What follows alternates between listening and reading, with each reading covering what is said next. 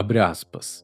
Muitíssimos místicos e xamãs disseram que suas visões lhes mostravam como todas as coisas se relacionam, como tudo se encaixa em conjunto, porque o espírito une o universo inteiro. Possivelmente poderíamos ver e compreender esse grande esquema de vida, se não fosse o fato de não vivermos o bastante.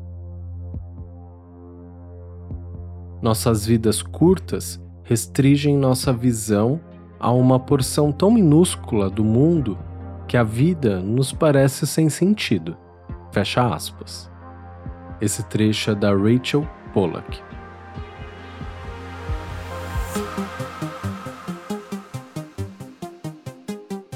Olá, espero que você esteja bem.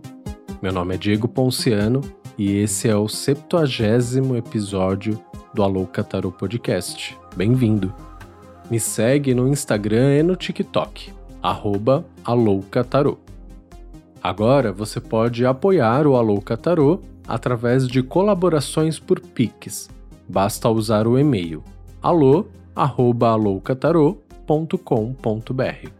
Mas existem outras formas de você colaborar e tornar esse projeto sustentável. Uma delas é fazer uma consulta de tarô comigo. Outra é adquirir um dos meus cursos de tarô. Para marcar sua consulta ou começar a estudar tarô hoje, acesse o site aloucatarô.com.br. E aproveite, porque está rolando o novembro muito dark. Todas as consultas e cursos estão com preços bem legais. Então entra no site aloucatarô.com.br e venha. Ao longo desse episódio, lerei alguns trechos e todos eles são da Rachel Pollack e do seu livro 78 Graus de Sabedoria. O arcano da quinzena aqui no Alouca Tarô é a Roda da Fortuna, e inspirada nela, compartilho com você esse episódio que eu pensei com muito amor e carinho. O intuito dele é te sugerir ferramentas e perspectivas, mas principalmente te convidar a criar o hábito de mudar de perspectiva sempre. Quando criamos esse hábito, cultivamos a empatia, o autoconhecimento e o autocuidado.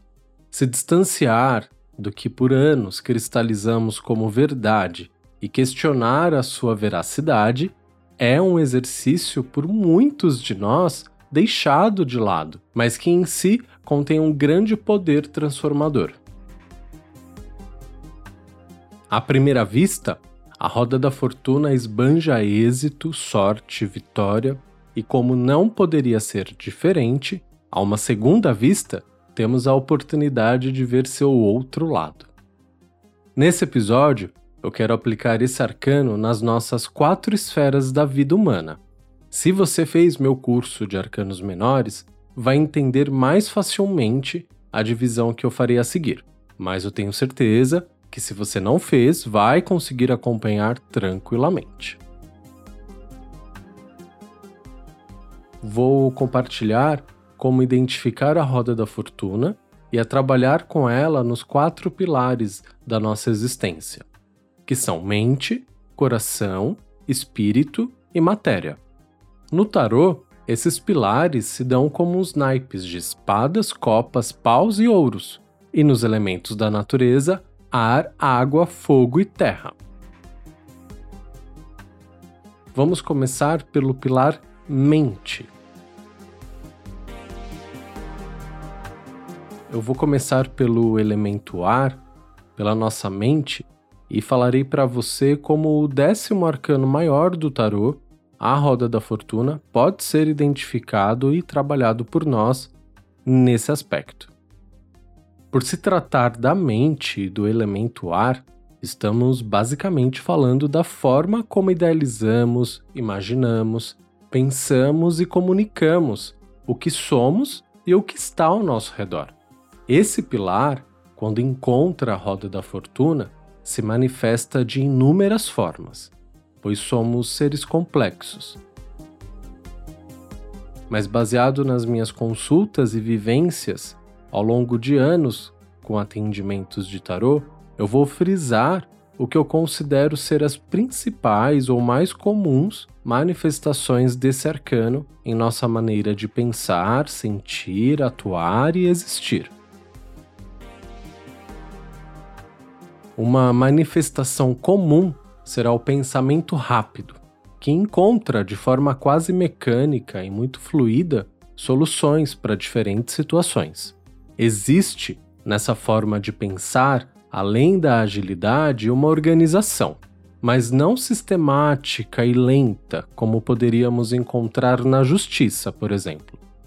Mas uma organização que me remete à automatização do pensar.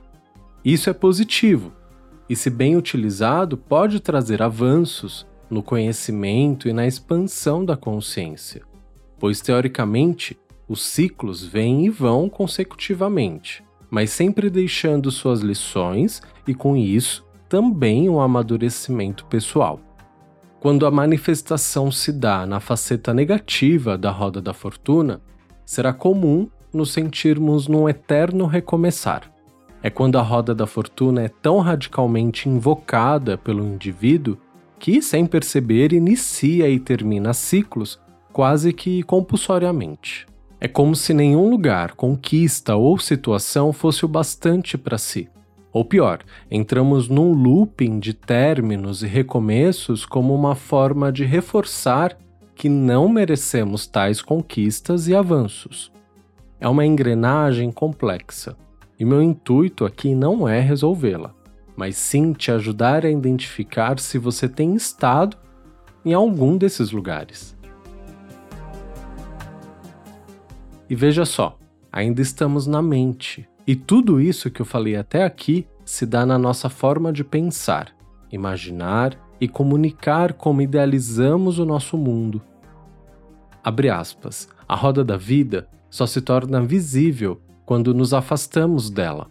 Quando estamos envolvidos com ela, vemos apenas os acontecimentos que estão imediatamente na frente ou atrás de nós os assuntos cotidianos que nossos egos consideram tão importantes. Quando nos afastamos, conseguimos ver o plano completo. Psicologicamente, podemos considerar essa visão como a avaliação que uma pessoa faz de onde sua vida foi ou para onde está indo. Em um nível mais profundo, a visão permanece misteriosa e simbólica. Podemos ver o que fizemos de nossa vida particular, mas o destino continua um mistério. Fecha aspas.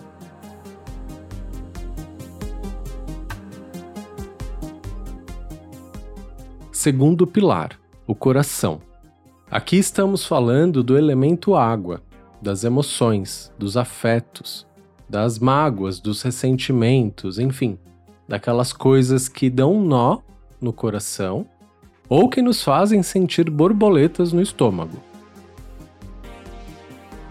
Não é por acaso que estabeleci essa ordem, uma vez que cristalizamos um pensamento e um jeito de conceitualizar nossa vida, iremos ou não nos identificarmos emocionalmente com ele.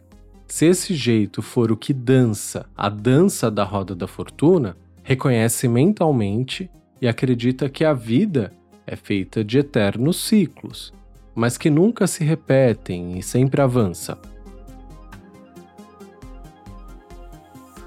Compreenderemos que, quando amamos e somos amados, nada nos prende. Apenas vivemos o que o dia após dia tem a nos ensinar e oferecer. Sem tentar controlar, sem tentar segurar a engrenagem. Entendemos, através da roda da fortuna, que amores vêm e vão, que amizades se fazem, mas também se desfazem, e que tudo a que nutrimos afeto também tem sua validade. E te peço, não ouça isso como uma fala triste e fatal. Medite sobre ela e a compreenderá profundamente. Isso é um convite. Por outro lado, quando sob uma faceta menos fofinha da roda da fortuna, nós tentamos impedir que a engrenagem da roda funcione. E essa engrenagem é a lei da vida em si. Observe ao seu redor. Tudo está em movimento.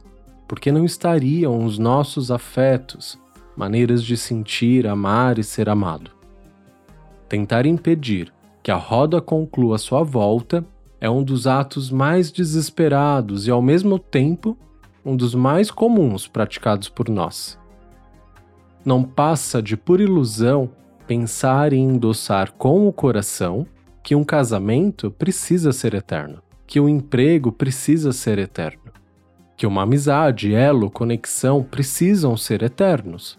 Digo que é um ato desesperado, pois em nosso íntimo sabemos que é em vão e sabemos em nosso íntimo, pois toda a nossa existência é regida pela lei que a roda da fortuna representa a lei da impermanência, do perpétuo movimento, da infinita transformação universal. Abre aspas. No baralho Hyder-Smith, a roda da fortuna não tem nenhum símbolo no centro. Quando chegamos ao centro, calmo da existência, sem ego e sem medo todas as formas externas desaparecem. Podemos compreender isso intuitivamente, mas para realmente senti-lo, precisamos deixar nosso eu entrar naquele mar escuro, deixar a personalidade morrer, dissolver-se e dar lugar à nova vida que emerge de dentro da escuridão. Fecha aspas.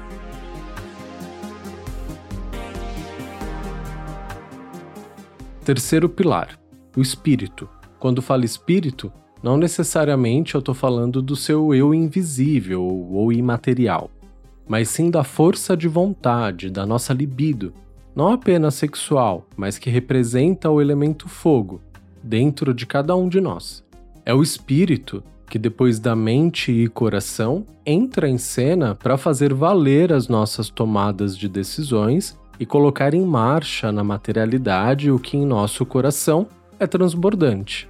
É através do espírito que nos apaixonamos, que nos sentimos fatalmente atraídos pelos nossos objetivos e sonhos.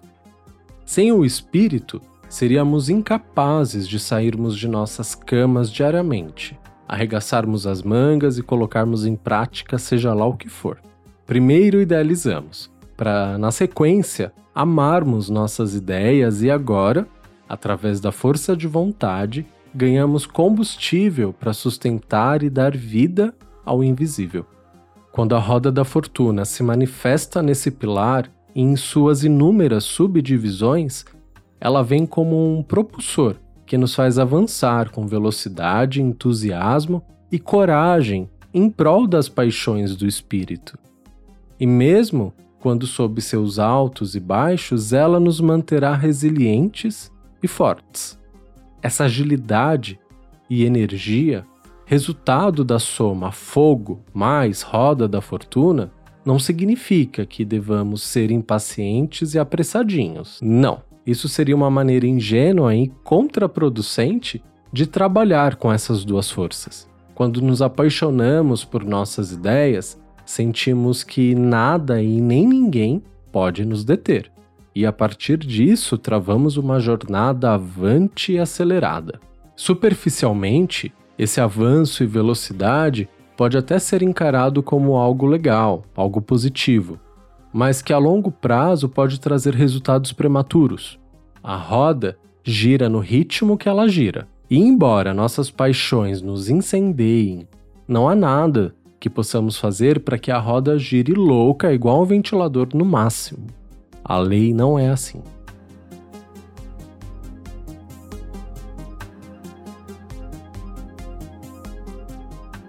Quarto pilar: a matéria.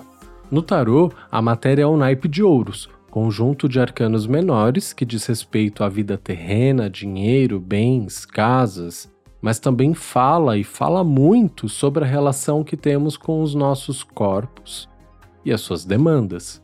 Ignorar a matéria é ignorar a realidade. Mesmo que ela seja uma grande matrix, é a realidade em que estamos inseridos e precisamos parar de, em nome de uma elevação espiritual e invisível, negligenciar as necessidades da carne.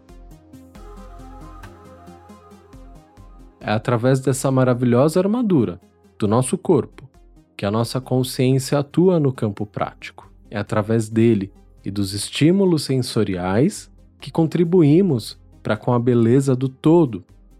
Como agentes quase involuntários, coletamos informações que contribuirão para o desenvolver, lapidar e dar beleza a uma consciência não pessoal, mas coletiva, inspirada no amor e na verdade. É na matéria onde mais sentimos a roda da fortuna. Não porque ela se dá mais nesse pilar intrinsecamente, mas porque somos escarnecidos e predominantemente seduzidos pelas manifestações objetivas. É por isso que, com maior frequência, percebemos na materialidade o décimo arcano maior do tarô.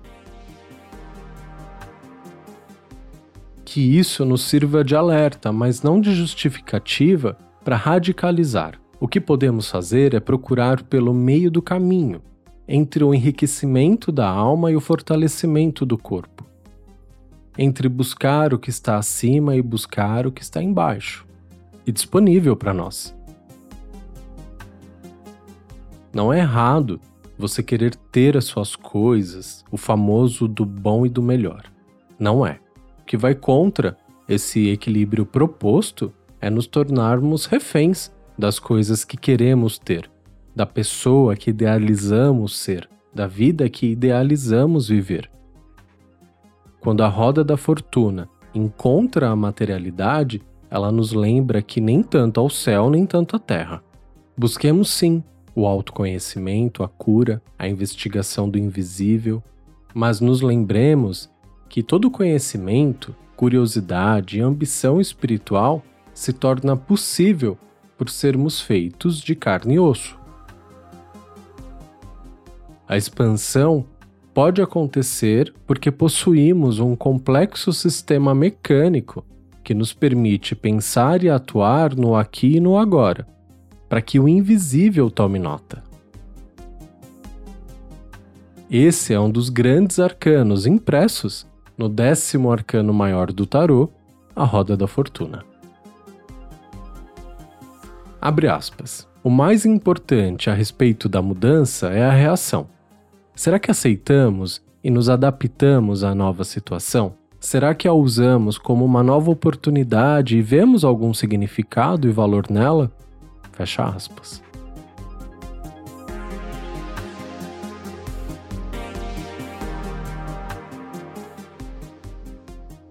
Se essa mensagem arcana falou com você, vem falar comigo. Obrigado por ouvir mais esse episódio. Um beijo. Tchau.